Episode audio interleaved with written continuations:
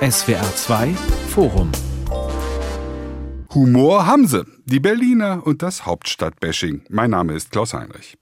Am kommenden Sonntag werden in Berlin das Abgeordnetenhaus und die Bezirksvertretungen gewählt keine Neuwahl, sondern eine Wiederholungswahl mit den gleichen Kandidatinnen und Kandidaten wie im September 2021. Denn die Berliner Wahl war ja von zahlreichen Pannen begleitet und später für ungültig erklärt worden.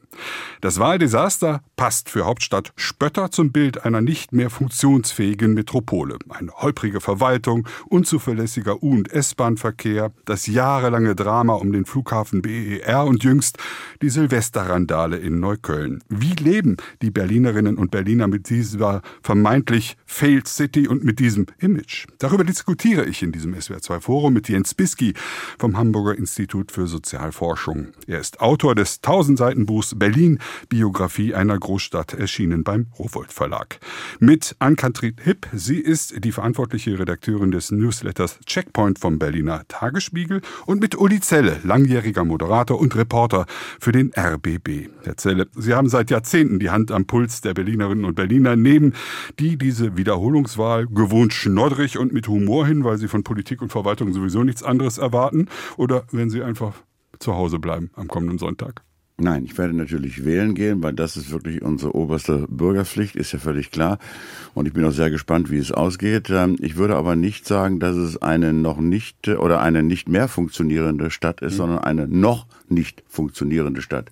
Denn ich glaube, keine Großstadt dieser Welt ist vor diese große historische Herausforderung gestellt worden, dass man äh, zwei Stadthälften aus zwei politischen Systemen und äh, permanent wachsend ähm, hinkriegen muss. Das ist keine leichte Aufgabe. Da muss ich Berlin ein bisschen entschuldigen.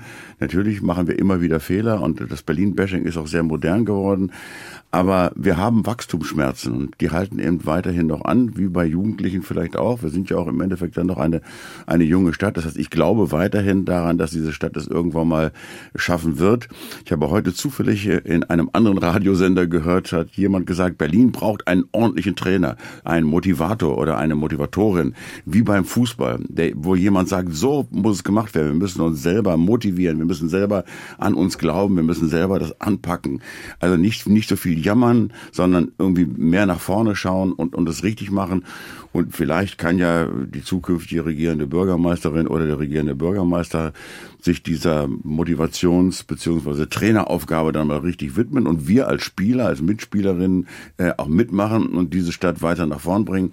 Also nochmal, wir funktionieren noch nicht weil wir eben wirklich noch äh, am Wachsen sind. Das sage ich jetzt mal wirklich entschuldigend. Ich weiß, dass es viel Mist gibt in dieser Stadt. Aber wir müssen es packen. Darüber werden wir reden in diesem SWR2-Forum.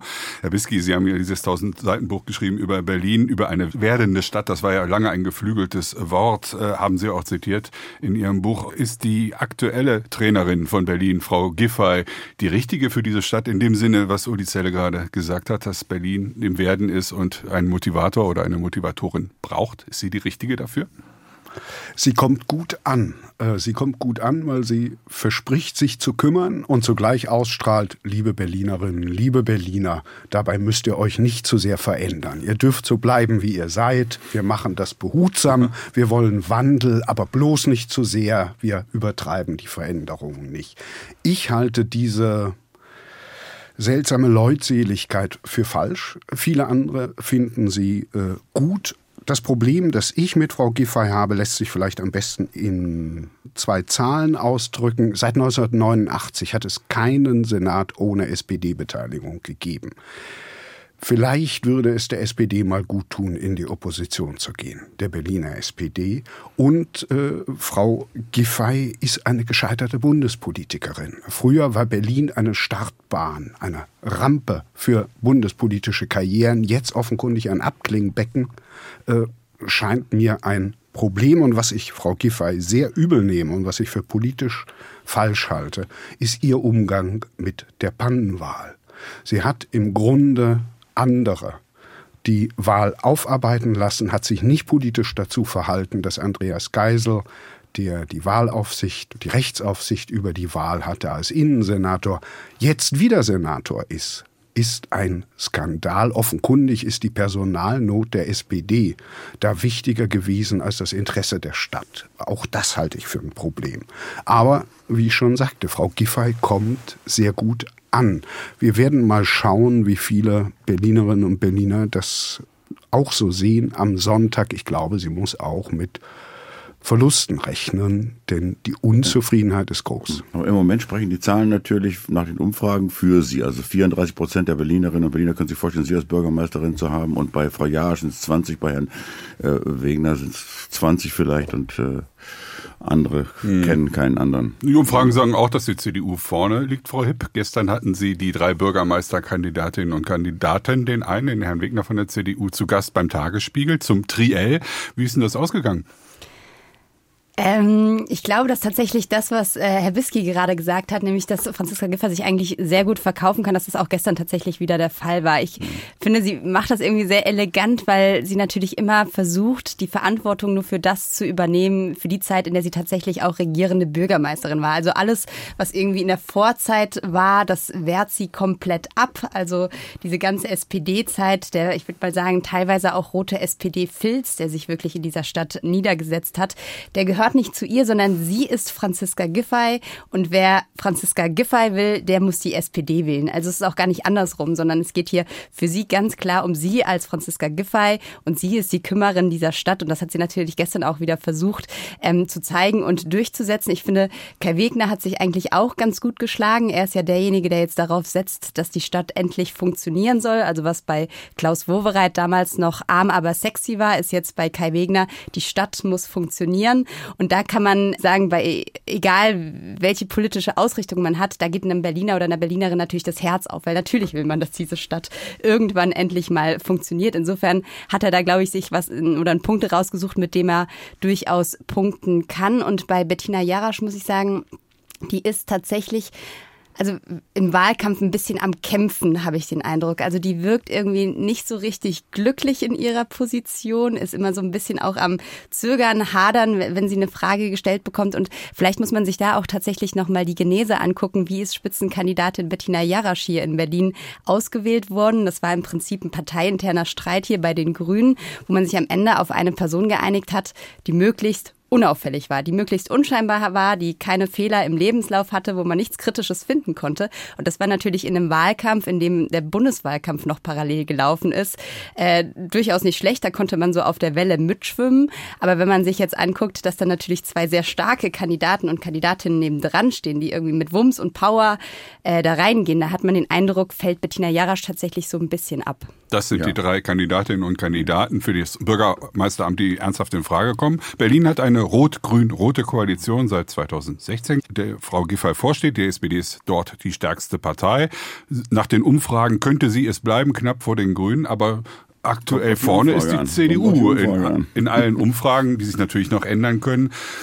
Kann man sich, Herr Zelle, vorstellen, eine Regierung jenseits der jetzigen Koalition oder bleibt alles beim Alten? Es kann ja sein, ich, meine Eingangsfrage an Sie war ja, gehen Sie wählen, gehen die Berlinerinnen und Berliner auch alle wählen? Wenn die das nämlich nicht machen, weil sie keine Lust haben auf eine Wiederholungswahl mhm. und es ist Winter und es ist kalt, dann kann es ja auch turbulente Verhältnisse geben, glaube, oder? Das ist den Berlinerinnen und Berlinern bei dieser Wahl wirklich wichtig, denn das ist tatsächlich eine Entscheidung und das könnte einen Richtungswechsel bedeuten. Ich glaube nicht daran, die Umfragewerte sind so, dass also SPD und Grüne fast immer immer gleich aufliegen. Es gibt jetzt in den letzten Tagen Umfragen, da ist die SPD mal ein Prozent drüber, mhm. äh, dann ist sie aber wieder mal ein Prozent unter den Grünen. Also es geht immer hin und her. Das bleibt also bis zum Schluss, glaube ich, wird das richtig spannend bleiben. Koalition, ich kann mir eigentlich vorstellen, entweder bleibt es so, wie es ist, oder dass sich Grün äh, behaupten kann. Dann werden wir natürlich als regierende Bürgermeisterin äh, Frau Jarasch haben. Was ich, was ich mir nicht vorstellen kann, ist, dass die CDU noch in irgendeine Koalition mit Grün geht, denn das hat ja Kai Wegner ganz, ganz deutlich mhm. ausgeschlossen, weil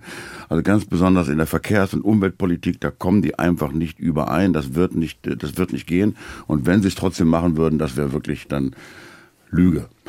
Von beiden Seiten möglich. Ja, ja, ja. Was, man, was ich mir noch vorstellen kann, ist Deutschland. Eine Deutschland-Koalition könnte eventuell gehen. Kommt immer darauf an, ob die FDP nun reinkommt.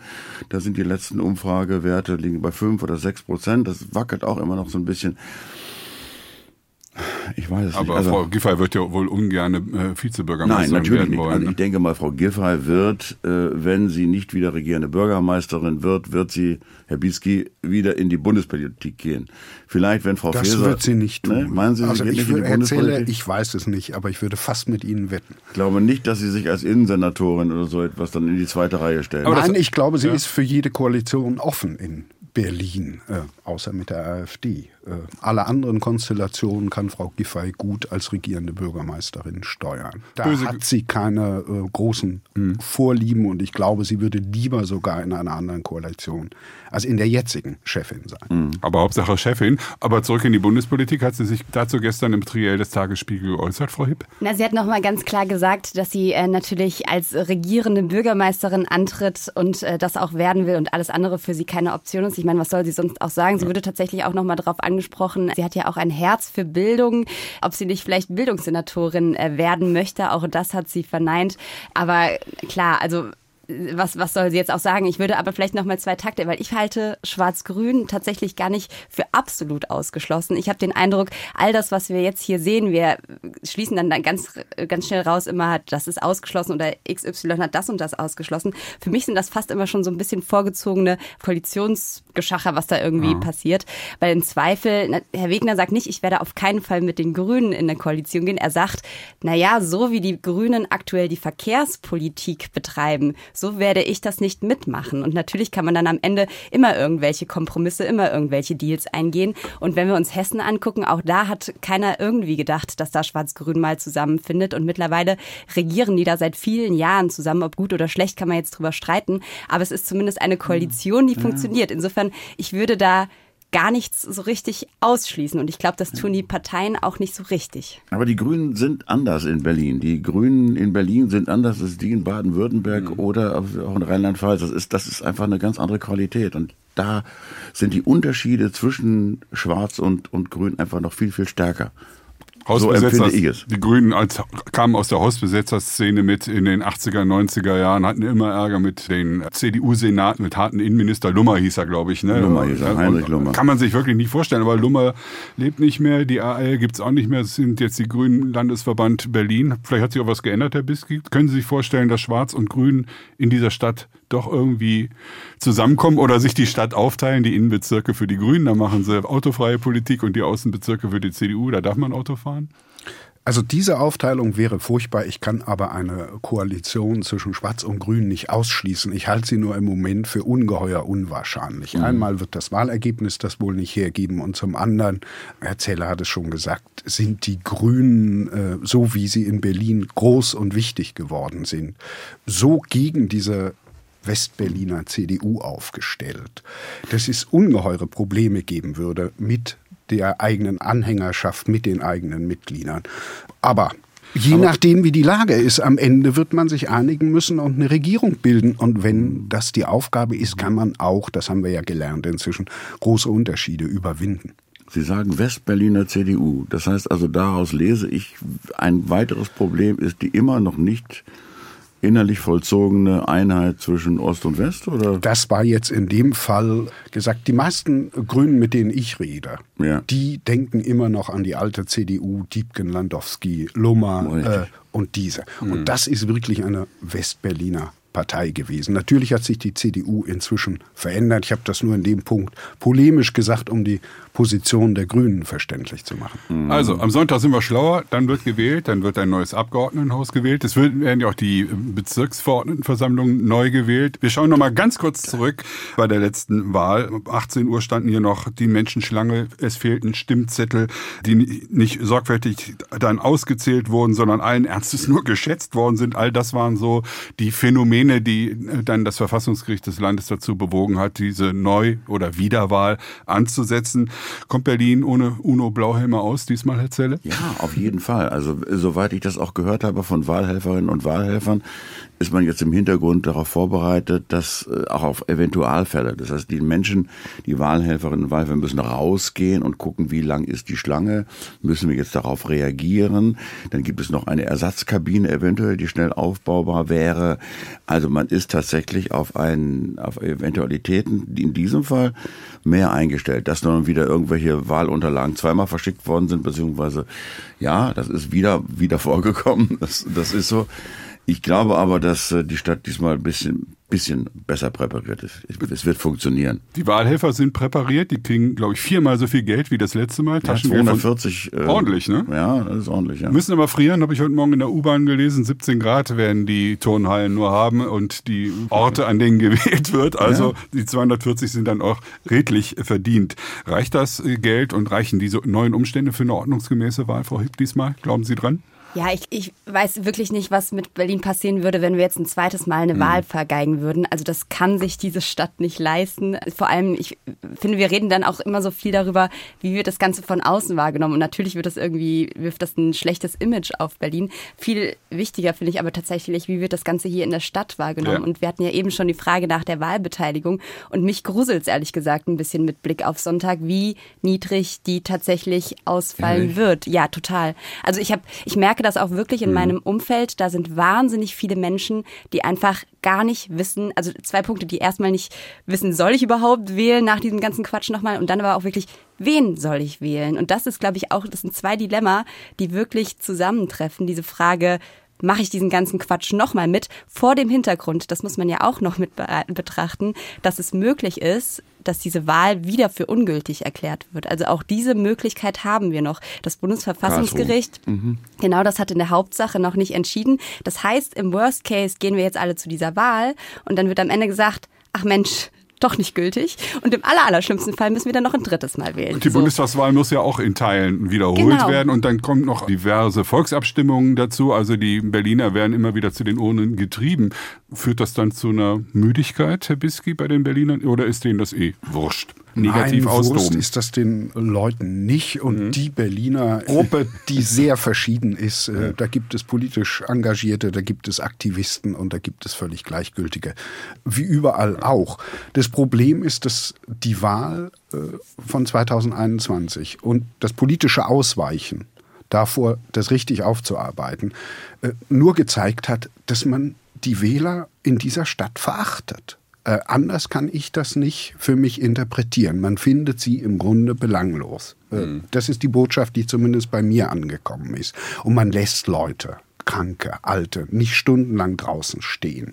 Man sagt nicht, na nehmt doch die Zettel, die anderen haben wir gerade nicht. Man zählt nicht falsch.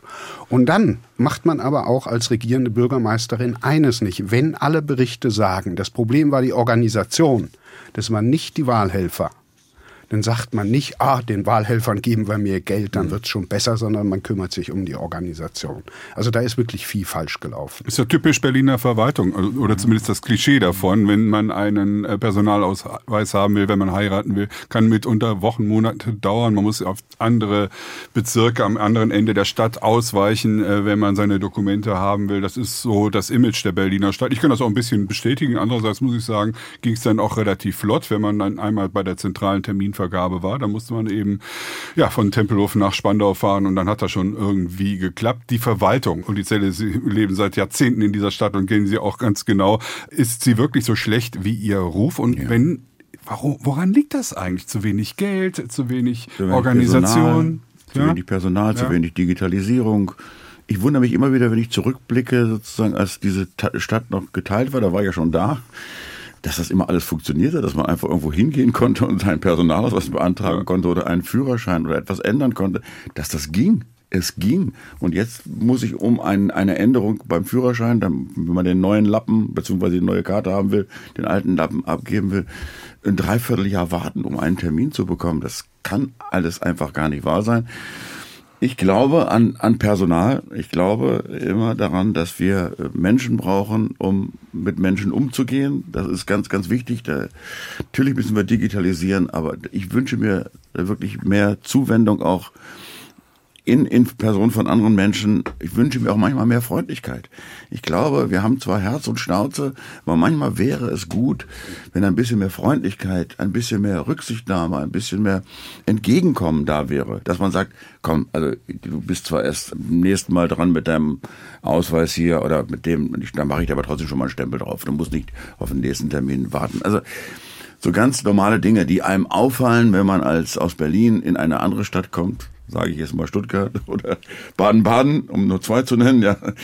Dann denkst du mir, Gott, wie freundlich sind die Menschen, wie entgegenkommen sind, die habe ich was falsch gemacht oder das kann, glaube ich, auch helfen. Ja, aber ganz abgesehen von, von verwaltungstechnischen Dingen, die natürlich grundlegend geändert werden müssen. Auf die Verwaltung komme ich sofort zurück, aber das fällt mir auf. Ich wohne jetzt zum dritten Mal in meinem Leben in Berlin der Ton ist deutlich freundlicher geworden in den letzten Jahrzehnten. Frau Hipp, können Sie das bestätigen? Der Schnauze ist ja auch letztlich freundlich. Ja. Also ähm, ich, ich, glaube, man muss das einmal verstehen, aber wenn man da so dieses Angepampfe, das hat ja ganz oft trotzdem auch was Herzliches. Das ist natürlich, ich komme auch aus Rheinland-Pfalz, wenn man so die Mainzer Fröhlichkeit, das kann man natürlich nicht so richtig vergleichen, aber trotzdem würde ich sagen, hat Berlin wahnsinnig viel Herz. Also da muss man sich keine Sorge machen. Vielleicht wird man als Schwabe oder Bayer noch mal ein bisschen anders behandelt, aber ansonsten sind ja eigentlich alle, alle werden hier offen in der Stadt äh, willkommen geheißen. Aber man wird ja nicht mehr angeblafft an der U-Bahn. Das war in den 80ern noch so. Zurücktreiben bitte oder so. Das hört man manchmal nicht regelrecht erschrocken, ja, äh, weil ich mich an die 80er, ja. 90er erinnere. Diese Pampigkeit begegnet mir nicht mehr. Ja. Es gibt mal jemanden, der brüllt, aber die meisten sind von einer bestürzenden Freundlichkeit, äh, heben einem Sachen auf, die einem zufällig runterfallen. Da hat sich wirklich was gebessert in Berlin. Und auch das gehört zum Gesamtbild in der Verwaltung. Wenn man mal einen Termin hat, zumindest in Schöneberg, wo ich im Moment wohne, sind die Leute sehr freundlich, klären die Dinge, um die es geht, schnell. Auch das Finanzamt arbeitet schnell und zuverlässig. Es sind also sehr unterschiedliche Erfahrungen. Das Hauptproblem ist halt, dass wir aufgrund der Entstehung von Groß-Berlin 1920 sehr mächtige Bezirke haben. Und dass es äh, deswegen so kompliziert ist, in dieser Stadt Entscheidungen durchzusetzen. Im Tagesspiegel stand vor vielen Jahren mal ein Artikel, dass man, glaube ich, 18 Schritte braucht, um einfach einen Zebrastreifen äh, irgendwie auf die Straße zu bringen. Nun bin ja. ich für Regeln, aber das sollte man vereinfachen. Und was immer Schlechtes man über den jetzigen Senat sagen kann, das haben sie verstanden. Und sie haben ja jetzt angefangen, äh, mhm. eine Verwaltungsreform zu projektieren. Mir dauert das alles zu lange, aber Zeit muss man haben in Berlin. Ja, Frau Hüb, der Tagesspiegel hat ja nachgerechnet, ist einfach abgeschrieben worden, das eigene Koalitionspapier von vor fünf Jahren. Gell? Ja, genau. Also das ist genau der Punkt. Äh, es ist ja jetzt auch nur ein Eckpunktepapier. Also es ist noch nichts, was, was darüber hinausgeht. Und letztlich ist das was, was 2016 schon besprochen wurde und was bis heute nicht umgesetzt wurde. Und ich glaube, das ist das Problem, dass alle wissen in Berlin, woran es hakt. Es ist die Unzuständigkeit oder die Zuständigkeitenverteilung, Behördenpingpong sagen mhm. wir beim Tagesspiegel auch immer ganz oft, weil quasi die Bälle immer hin und her gespielt werden und mhm. keiner ist so richtig verantwortlich. Und dass das das Kernproblem ist, haben, glaube ich, die Parteien verstanden. Jetzt muss nur auch endlich das Ganze mal angegangen werden. Dafür braucht es natürlich dann letztlich eine Zweidrittelmehrheit im Abgeordnetenhaus. Insofern muss man da irgendwie alle zusammenkriegen. Aber ich glaube, es wäre unerlässlich. Auch ein Beispiel Müll zum Beispiel. Das haben sie jetzt hinbekommen, dass das besser wird. Aber um nochmal zu sagen, wie aktuell der Status quo ist, letztlich, wenn man Müll auf dem Straßenland irgendwo hat, dann ist die BSR, also die Müllabfuhr quasi zuständig. Wenn der Müll aber schon irgendwo auf einer Grasfläche liegt, dann ist plötzlich äh, der Bezirk mit seinen Ämtern zuständig. Wenn da aber jetzt nochmal Fleischreste drin sind, dann muss der Bezirk nochmal eine Sonderabteilung beauftragen. Und grundsätzlich für Autoschrott ist immer das Bezirksamt Lichtenberg zuständig. So, und das zeigt irgendwie schon, wenn da quasi ein Müll auf der Straße ist, dann muss man erstmal überlegen, wer räumt das jetzt eigentlich irgendwie weg? Und jetzt kommt quasi die Revolution. Das äh, muss jetzt im Abgeordnetenhaus noch beschlossen werden, aber das geht auch durch. Revolution, die Müllabfuhr ist einfach überall zuständig. Und das sind so Punkte, das klingt völlig absurd für ja. Außenstehende, aber das sind eben diese kleinen Schritte, wo man einfach wirklich mal Entscheidungen treffen muss, wo man einfach auch gesetzlich ran muss und dann kann man da auch Berlin wieder zum Funktionieren bringen, glaube mhm. ich. Die Verantwortung ist auch ein wichtiges Stichwort, ja. finde ich. Ne? Also, dass man auch mhm. Verantwortung übernehmen muss, das ist, glaube ich, in Vergessenheit geraten. Deswegen können sich viele Dinge auch einschleichen, die dann solche Folgen haben. Ist das dann die Berliner Wurstigkeit? Ist mir doch egal oder, oder ist das in Berlin nicht anders als in anderen Städten? Klingt nur phonetisch anders also wegen ich der erlebe Sprache. offensichtlich den einen oder anderen äh, in dieser Stadt anders als, als, als meine Mitdiskutanten, obwohl die Menschen zu mir natürlich äh, in der Regel sehr, sehr, sehr, sehr freundlich sind, äh, weil, weil man so in der Stadt so ein bisschen durch die wichtigste Nachrichtensendung dieser Stadt bekannt ist, dann geht das schon so. Aber ich sehe es doch etwas skeptischer als, als Sie beide. Der Umgang unter uns ist nicht so freundlich, wie das in anderen Regionen Deutschlands der Fall ist. Jetzt haben wir gerade über die ganzen Image-Schäden von Berlin gesprochen. Kann man BER natürlich noch dazu fügen. Natürlich müssen wir auch äh, zumindest erwähnen, die Silvesterrandale in Neukölln. Alles nur in Berlin stimmt natürlich nicht. Ralf Bäumann von der Frankfurter Allgemeinen Sonntagszeitung hat äh, in einem furiosen Artikel am letzten Sonntag Berlin verteidigt und hat gesagt, Leute, Schaut euch doch München an, da fährt die S-Bahn überhaupt nicht. Die wird seit 100 Jahren geplant. Wir haben eine, funktioniert Stuttgarter manchmal. Bahnhof. Stuttgarter Bahnhof äh, sei nur erwähnt, ja, wenn wir schon im Sendegebiet wieder landen wollen. All diese Dinge. Woanders ist es halt eigentlich auch nicht besser oder Probleme mit Integration gibt es in Stuttgart ebenfalls. Da hat man äh, auch äh, große Anteile und Herausforderungen bei der Integration von migrantischen Menschen. Das ist keine Besonderheit auf Berlin. Warum gucken alle immer auf Berlin und pieksen darauf rum? Und vor allen Dingen, was mich noch viel mehr interessiert, wie denken die Berliner darüber, wenn so über ihre Stadt gesprochen wird? Also ich glaube auf jeden Fall, dass Berlin besser als sein Ruf ist. Und ehrlich gesagt, wenn Markus Söder zum 15. Mal seinen Hammer rausholt und meint, er müsste jetzt nochmal Hauptstadtbashing betreiben, dann denke ich jedes Mal, der ist wahrscheinlich auch nur ein bisschen traurig, dass er hier nicht als Bundeskanzler antreten konnte und in dieser Hauptstadt ziehen konnte. Also ich glaube, das ist so ein bisschen dieses Berlin-Bashing, das hat irgendwann mal angefangen. Wahrscheinlich hat der BER auch wirklich einen großen Teil dazu beigetragen, ähm, zu diesem Image der nicht funktionierenden Hauptstadt. Ich glaube, Olli Schulz hatte mal im Podcast mit Jan Böhmermann Böhmermann gesagt, das ist eigentlich schon 2008. Also eigentlich sind wir so ein bisschen da auch mittlerweile drüber hinweg ja. und eigentlich mhm. können wir auch gucken auf die Dinge, die in dieser Stadt funktionieren. Also Franziska Giffer geht damit natürlich jetzt hausieren ohne Ende, aber wir haben ein Wirtschaftswachstum von 2,5 Prozent. Das liegt aktuell über dem Bundesdurchschnitt. Also es ist nicht alles schlecht in dieser Hauptstadt und es gibt ja auch einen Grund, warum wir hier alle leben. Also keiner von uns würde freiwillig sagen, wir ziehen jetzt nach München, Hamburg oder oh, jetzt wird hier schon mit dem Kopf. Na gut, also ich Na, würde auf jeden Fall jetzt im Sendegebiet des SWR schon, also da in Freiburg soll sehr schön sein, Karlsruhe. Äh, ja. ja. Insofern, also ich glaube auch die Berlinerinnen und Berliner, die nehmen es teilweise mit Humor, um die Frage noch zu beantworten. Teilweise ist man, glaube ich, aber auch einfach davon genervt, weil sich immer wieder die gleichen Dinge wiederholen. Ja. Also ich glaube, Berlin-Bashing ist völlig langweilig geworden. Äh, wenn wenn jemand anfängt, weiß man ja schon, was als nächstes mhm. kommt. Äh, die Berlin-Bäscher äh, können nicht zwischen kleinen Ärgernissen und wirklich äh, großen Problemen unterscheiden. Da wird alles gleich gewertet. Und vor allem geht es dabei gar nicht um Berlin, sondern um das eigene Selbstwertgefühl. Und das ist, muss ich jetzt sagen, Tradition. Das ja. war Ende des 19. Jahrhunderts so, das mhm. war im 20. Jahrhundert so. Wenn man aufsteht in Deutschland, dann hat man eine Meinung über Berlin. Manchmal ist sie von Kenntnis geprägt und manchmal auch nicht. SWR 2 Forum, Humor haben sie, die Berliner und das Hauptstadtbashing ist unser Thema heute in dieser Sendung. Zerbiski, die Berliner Schnauze, das würde ich gerne einfach mal wissen. Dieser Wortwitz, das alles auf die Schippe nehmen. Woher kommt das eigentlich sprachlich? Ich habe bei Ihnen gelesen, bei der Lektüre Ihres Buches, dass sprachlich durchaus auch Einflüsse aus Sachsen gab. Da war ich dann etwas verwundert, hört man gar nicht mehr ja, so Das Hochdeutsche raus. haben wir von den Sachsen gelernt. Ah. Da gibt es dann über Jahrhunderte und Jahrzehnte komplizierte Prozesse. Das Wichtige an der Berliner Sprachgeschichte ist, dass sie ständig von den Zuwanderern geprägt wird und dass sich dann so was wie ein eigener Dialekt in Berlin, der auf Niederdeutschen beruht, herausbildet. Und äh, es gibt ein wunderbares Buch, darauf berufe ich mich auch, von Agathe Lasch, die deportiert worden ist im Dritten Reich und umgebracht, die aber ein wunderbares Buch über das Berlinische geschrieben hat. Und in diesem Buch sagt sie, ja, zu Berlin gehört so ein Gefühl der gebrochenen Überlegenheit. Und dieses Gefühl der gebrochenen Überlegenheit, das merke ich bis heute. Also die Leute äh, vergleichen zwar ab und zu die Fahrradwege hier mit den Fahrradwegen in Münster, aber im Grunde sind sie schon der Meinung, dass Münster kein äh, Vergleichsmaßstab für Berlin ist. Sie halten Berlin für was ganz Besonderes, wissen dann aber, dass es auch so weit damit nicht her ist. Also diese gebrochene Überlegenheit, die prägt, glaube ich, den Berliner Witz. Und dann ist einfach eine Schlagfertigkeit, die man braucht, wenn so viele Menschen auf einem Haufen sind, genau. äh, muss man irgendwie mhm. gucken, dass man gehört wird. Und dann ist Schlagfertigkeit sehr nützlich.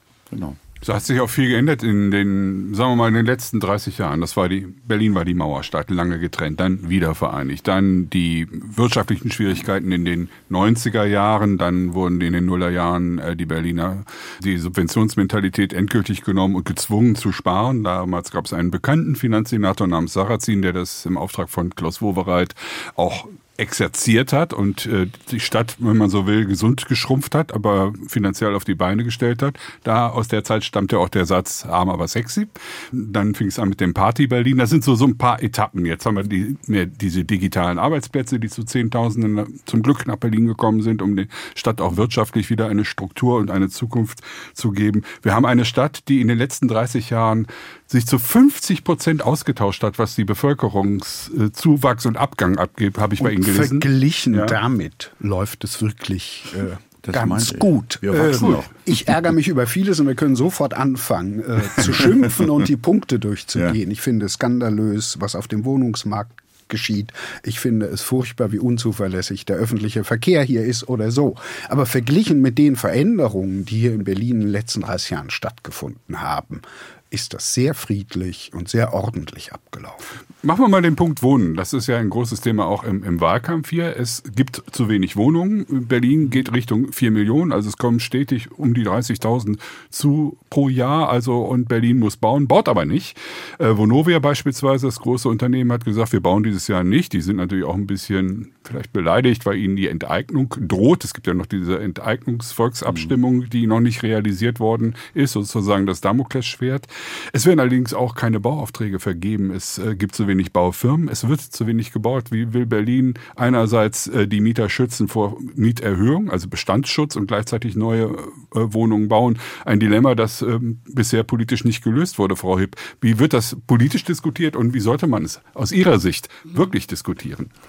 Also ich, glaube tatsächlich, also diese Wohnungsfrage ist aktuell die soziale Frage unserer Zeit, die uns hier in Berlin rumtreibt. Und ich glaube, das wird tatsächlich auch sehr entscheidend sein, wenn wir, wir haben jetzt eben so ein bisschen über die Vergangenheit äh, gesprochen, wenn wir über die Zukunft Berlins sprechen und darüber, wie diese Stadt sich entwickeln wird, dann ist das eine ganz entscheidende Frage, wie gehen wir mit dieser ganzen Situation um. Also allein, ich wohne in Schöneberg, wenn ich oft ich sehe, dass da irgendwelche Aushänge sind, wo dann irgendwie draufsteht, zahle 5000 Euro für Vermittlung mit der Wohnung. Und ich ja. denke mir, na gut, dann äh, ist es schon auch sehr begrenzt, welcher Mensch jetzt da potenziell diese Wohnung da bekommen wird. Also das ist wirklich ähm, super, super schwierig. Und wir haben ja jetzt irgendwie zwei Optionen, die wir, die wir sozusagen angehen können hier in Berlin oder die auch angegangen werden. Das eine ist eben die große Frage bauen, bauen, bauen, äh, wo ja auch Franziska Giffey und insbesondere auch Kai Wegner sehr hinterher sind. Und da ist genau das, was Sie eben auch angesprochen hatten, das Problem. Es kann nicht einfach so gebaut, gebaut, gebaut werden. Also so sehr man sich das auch wünscht, gerade jetzt auch nochmal durch den Ukraine-Krieg sind die Rohstoffe wahnsinnig teuer geworden. Wir merken, dass das Personal fehlt in der Baubranche. Das heißt, das ist was, das wird nicht von jetzt auf mhm. gleich funktionieren. Ich glaube, dass es wahnsinnig wichtig ist. Also das, was die Grünen beispielsweise sagen, dass wir nur nachverdichten. Ich glaube, das reicht nicht. Ich glaube, wir müssen da wirklich gucken, dass wir da einen mhm. Zahn zulegen. Und die andere Frage ist ja sozusagen, wie gehen wir mit dem Rest um und dem ganzen Mietenwahnsinn? Wir hatten den Mietendeckel in Berlin, der ja scheppernd gescheitert ist, weil festgestellt wurde, dass es keine Landessache, sondern Bundessache ist. Deshalb ist der sozusagen relativ schnell wieder abgeräumt worden. Jetzt haben wir noch die Enteignungsfrage, wo wir sozusagen auch ein bisschen die Hoffnung mitschwingt, dass die Mieten dadurch gesenkt werden, was aber auch tatsächlich ein bisschen in den Sternen steht, nicht so richtig klar ist. Und das, äh, das ist, glaube ich, wirklich ein Problem, wo, wo es einfach noch nicht die eine Lösung gibt, wo die Politik aber ganz klar sagen muss, wir müssen auch diese Mietfrage irgendwie angehen. Und ich bin tatsächlich ein Fan davon, also auch mit diesem Mietendeckel. Es wird ja immer dann gesagt, die Politik macht was und das scheitert dann und dann ist es irgendwie Mist. So, Berlin scheitert schon wieder. Aber ich habe das Gefühl, solange da Dinge ausprobiert werden und ich glaube, dass man Dinge ausprobieren muss in einer Situation, die derart verfahren ist, ist dieses Scheitern vielleicht in erster Linie auch gar nicht so schlimm, weil man es zumindest irgendwie versucht hat und geguckt hat, ob das nicht eine Möglichkeit sein kann. Hamburg hat zum Beispiel mehr gebaut ja. als Berlin, dreifache fast. Viel preiswerter ist ne? es nicht geworden. Viel ja. preiswerter ist es nicht geworden, aber da hat natürlich Frau Hipp äh, recht. Äh, die Baukosten und der Personalmangel und Facharbeitermangel, das wirkt sich natürlich aus und nicht umsonst machen eben große Baufirmen jetzt im Moment das Stoppsignal und machen eben, eben nicht weiter, was uns vor große Probleme stellt. Der Platz wird auch noch ein Problem sein. Also wir verdichten nach. Das heißt also, Früher hat Herr Bisky, Sie wissen es, Berlin eng gebaut. Ja? Also äh, da war gerade mal Platz im Hinterhof für, die, für das Drehen der Feuerwehrleiter. Mehr Platz war nicht. Da wollte man weg von nach dem Krieg, nach der Zerstörung und gesagt, wir brauchen Luft, wir brauchen Grün, wir brauchen Sonne. So, und jetzt passiert genau das Umgekehrte wieder, gerade also in den Ostbezirken da wird jetzt da, wo Luft und Sonne war, wird wieder noch ein, noch ein Haus dazwischen gesetzt. Aber das Tempelhofer Feld bleibt frei. Der ehemalige Flughafen, ein riesiges Grundstück ja. äh, mitten in Berlin, ja, soll und darf nicht bebaut werden, weil sich dort die 100% Tempelhof-Menschen ja, durchgesetzt haben. Auch nicht nur die 100% Tempelhof-Menschen, sondern es gab ja wirklich einen Volksentscheid. Ja. So. Also die Berlinerinnen und Berliner haben sich mehrheitlich dafür das ausgesprochen. Es werden ja die ein oder anderen Volksentscheide hier so ein bisschen unter den Tisch gekehrt. Insofern das vielleicht einmal noch. Was machen wir denn aber? Also wenn wir jetzt nicht nachverdichten können und wenn wir vielleicht auch keine, die FDP sagt, wir müssen mal eine Katasterkarte auf den Tisch legen, wir sehen, wo hat Berlin noch freie Flächen, die wir dann wirklich bebauen müssen. Also gerade auch in den östlichen Bezirken gibt es so viel ehemalige Industriebrachen, die leer sind, wo du dich fragst, seit 40 Jahren ist da nichts mehr, oder 35 Jahren nichts mehr passiert. Warum ist das so? Das kann doch nicht sein. Vielleicht müssen wir auch, Herr Bisky, über 1920 hinausdenken. Ich Vielleicht. wäre sehr dafür, und dass man äh, ja. Berlin in Richtung Brandenburg, Brandenburg ein wenig ausweitet. Ja. Zu viel Fläche soll man nicht versiegeln. Wir müssen aber ganz ehrlich sagen, es hat nie eine Zeit des ausgeglichenen Mietmarkts in Berlin gegeben. Mhm. Es gab immer Probleme und wenn wir in andere europäische Hauptstädte schauen, dann kämpfen die auch ja. mit denselben Problemen. Die sind ganz furchtbar. Also man stelle sich vor, man kommt als Studentin nach Berlin, findet keine Wohnung. Dann hat man irgendwo ein Zimmer, verliebt sich, kann nicht zusammenziehen, weil man findet keine Wohnung. Mhm. Dann kommt ein Kind, äh, man muss vielleicht in der kleinen Buchte bleiben, die man irgendwann über Freunde äh, gefunden hat, kann sich nicht vergrößern, weil man keine Wohnung findet. Das zermürbt und das ist vor allem für die Menschen, auf die Berlin angewiesen ist, die von außen kommen eine Katastrophe. Nur ganz schnelle Lösungen wird es nicht geben, vor mhm. allem, weil das, was heute neu gebaut wird, so teuer ist, dass die meisten mhm. damit einfach überfordert sind. Die Neubaumieten sind in den letzten zehn Jahren glatt absurd, verdoppelt, äh, absurd, der Quadratmeterpreis. Also wer nach Berlin kommt und noch keine Wohnung hat und äh, sie nicht über Beziehung oder Glück bekommt, muss in eine Neubauwohnung und die sind entsprechend mhm. teuer. So ist die Situation. Da muss man auch sagen, vor allem wegen der Kosten. Also es gibt manche, die sagen, es ist nur Spekulation, die dahinter steht. Also die Kosten sind wirklich dramatisch gestiegen. Aber nochmal darauf zurückzukommen, also Berlin vergrößern über die Grenze von 1920 hinaus, das wird äh, nicht so ohne weiteres funktionieren, weil die Brandenburger werden ja nicht sagen, okay, gut, Berlin kriegt den Speckgürtel und wir behalten dann das platte Land.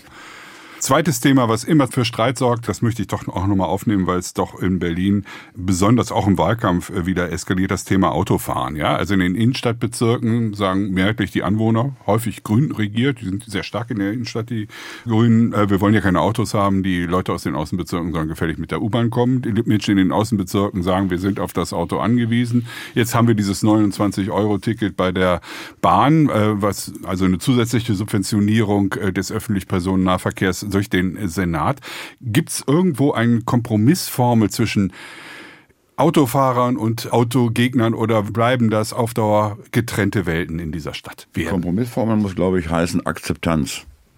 Dass wir also als, als Radfahrer und als Fußgänger auch die Autofahrer akzeptieren und andersrum die Autofahrer wie auch die, das Recht der Fußgänger und Fahrradfahrer akzeptieren. Aber dieses Miteinander gestaltet sich offensichtlich schwierig. Ich glaube, dass es möglich sein muss. Weil ich glaube nicht, dass wir flächendeckend für ganz Berlin auf den Individualverkehr verzichten können. Das wird nicht funktionieren, weil der Mensch über 70, sage ich mal, aus Klado wird nicht mit dem Fahrrad nach Mitte zu seinem Spezialisten fahren können oder mit dem Lastenrad eben groß einkaufen. Also ich glaube, wir brauchen den Individualverkehr in Zukunft weiterhin, gerade auch für die Außenbezirke und weniger Verkehr in der, in der Innenstadt. Ich glaube aber nicht, dass das getrennte Welten sind, weil viele Fahrradfahrer fahren ja auch ja, mal Auto, ja. sind Fußgänger, steigen mhm. irgendwie abends in einen Bus oder in die S-Bahn. Also jeder von uns nimmt mal diese oder jene Rolle ein. Mhm. Der Konflikt ist im Moment sehr aufgeheizt. Ich finde das in dem Fall eher gut. Man muss wirklich darüber reden, man muss streiten. Mhm. Da haben wir jetzt dieses symbolische Stück in der Friedrichstraße, wo Autos nicht mehr durchfahren dürfen. Es sind ein paar hundert Meter, 400, 500, ich weiß es nicht ganz genau. Und alles regt sich darüber auf. Das ist verkehrspraktisch folgenlos, also bedeutungslos. Da geht der Verkehr in die Seitenstraßen. So viel haben Fußgänger eigentlich in der geschäftlich da niederliegenden Friedrichstraße nicht zu tun. Nein. Aber es ist interessant, weil man an der Stelle sagen kann, wir brauchen jetzt wirklich breite Fahrradwege. Man muss sagen, man muss Parkflächen wegnehmen. Man braucht Platz für Fußgänger und dann braucht es, da stimme ich Herrn Zelle zu, natürlich Individualverkehr. Anders kann man so eine große Stadt nicht bewerkstelligen.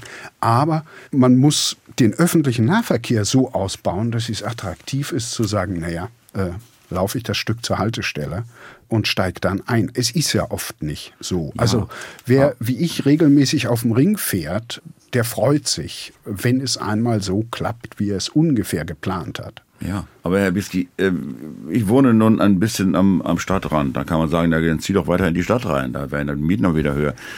In meiner Lage zum Beispiel, da wird nie eine U-Bahn sein. Da wird nie eine S-Bahn sein. Es wäre ja auch ökonomisch äh, völlig irrsinnig für so wenige Leute, da eine S-Bahn-Station, eine U-Bahn überhaupt hinzubauen, die ja noch teurer wäre.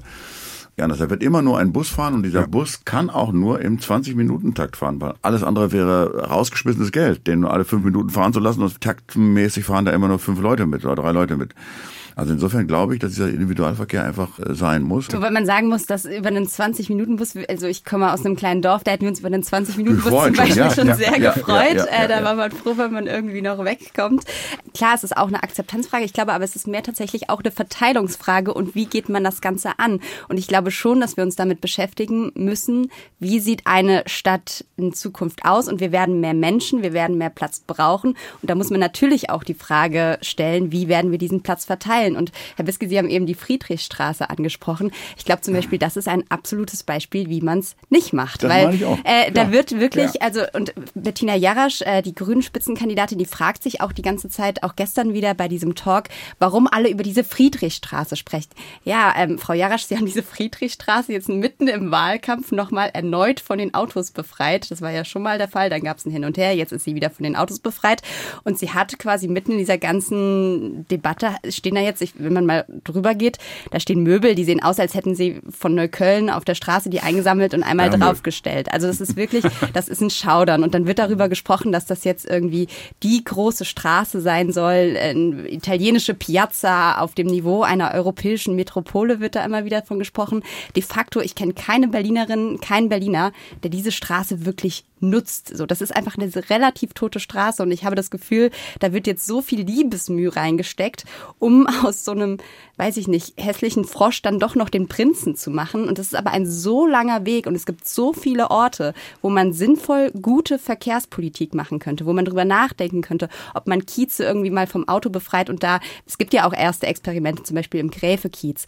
Und da lieber quasi punktuell sinnvolle, mhm. genau, sinnvolle Politik zu machen, statt sich da an so einer Sache irgendwie zu verkämpfen. Ich glaube, das zeigt so ein bisschen auch, was da vielleicht schief läuft. Symbolpolitik. Ja, ja in dem Fall total. aber manchmal braucht es Symbole, um Politik zu machen. Da bin ich fürs Experimentieren, Frau Hipp. Also es gab ja vorher solche ähnlichen Versuche in der Bergmannstraße. Die Maßenstraße wurde in, wie mal jemand gesagt hat, Kita in Terrorabwehr äh, verwandelt. Also sah irgendwie sehr merkwürdig nach Fußgängerzone aus. Auch alles keine großen Verkehrsprobleme. Dann lassen Sie uns über die Hermannstraße oder über die Karl-Marx-Allee reden. Mhm. Kann man praktisch was bewirken. Aber es braucht diesen symbolischen Ort, an dem der Konflikt politisch mal ausdiskutiert werden kann, an dem sich CDU, Grüne und Sozialdemokraten anbrüllen. Äh, und dafür ist die Friedrichstraße bestens geeignet ich kann mir gar nicht vorstellen, was Sie gerade gesagt haben, dass niemand das interessiert, dass man sich einfach an so einer entscheidenden, an so einem entscheidenden Punkt, wo es tatsächlich um die zukünftige Gestaltung dieser Stadt geht, die Leute sich nicht mehr dafür interessieren, sondern sich abwenden. Das, ich hoffe, dass sich alle in dieser Stadt bewusst sind, dass es darauf ankommt, dass wir doch wichtig sind entgegen dessen, was Sie gesagt haben, als Wählerinnen und Wähler, was wir wollen, dass das durchgesetzt wird. Ich wünsche mir, dass es so kommt. Ich bin aber skeptisch. Kolb? Ich glaube, keiner wünscht sich, dass die Wahluhren leer bleiben. Insofern, ich glaube, man muss aber tatsächlich wirklich den Schaden mitdenken, den dieses Chaos bei den Wählerinnen und Wählern angerichtet hat. Und natürlich, ich drücke die Daumen. Also Wir hatten beim letzten Mal, glaube ich, 70 Prozent Wahlbeteiligung. Wenn es 80 werden, freue ich mich. Ich schätze aber, dass wir vielleicht eher bei 60 oder sowas landen. Das werden wir sehen. Am kommenden Sonntag wird gewählt in Berlin. Humor haben sie, die Berliner und das Hauptstadtbashing, so hieß unser SWR2-Forum.